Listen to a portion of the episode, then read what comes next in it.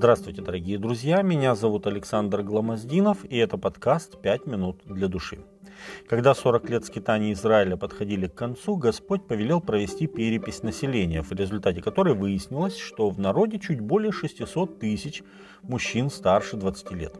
У этого исчисления была достаточно практическая цель. Господь сказал Моисею, этим людям должно разделить землю по числу имен, кто многочисленнее, тем дай удел более, а кто малочисленнее, тем дай удел менее. Соразмерно с числом вошедших в исчисление. По жребию должно разделить землю им.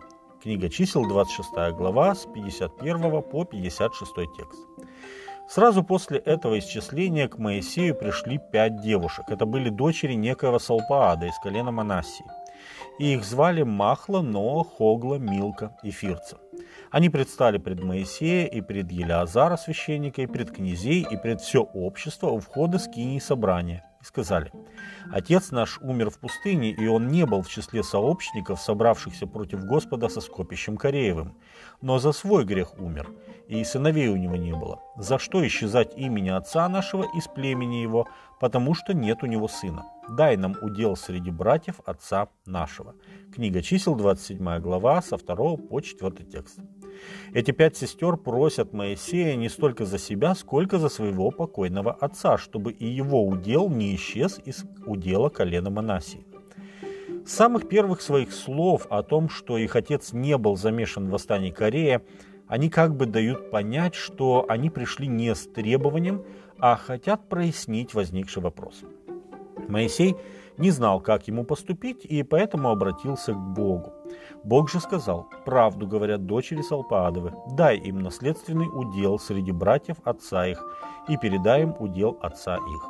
И сынам Израилевым объяви и скажи, если кто умрет, не имея у себя сына, то передавайте удел его дочери его. Если же нет у него дочери, передавайте удел его братьям его. Если же нет у него братьев, отдайте удел его братьям отца его. Если же нет братьев отца его, отдайте удел его близкому его родственнику из поколения его, чтобы он наследовал его. И да будет это для сынов Израилевых поставлено в закон, как повелел Господь Моисею.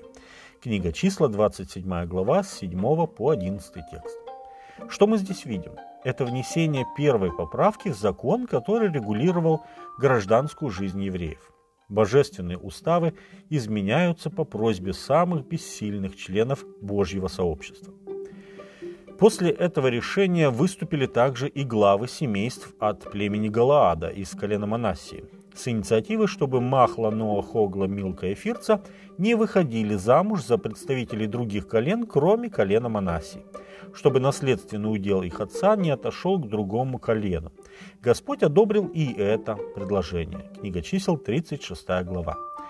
Таким образом, в один день две поправки были внесены в закон о наследовании – Весы справедливости пришли в равновесие. Первая поправка давала сестрам и всем, кто попадет в подобную ситуацию в будущем, права, которых раньше у них не было. А вторая поправка накладывала определенные обязанности, связанные с этими правами. Не дожидаясь, когда они получат свою собственную землю, сестры вышли замуж за сыновей братьев их отца, чем и исполнили свои обязанности.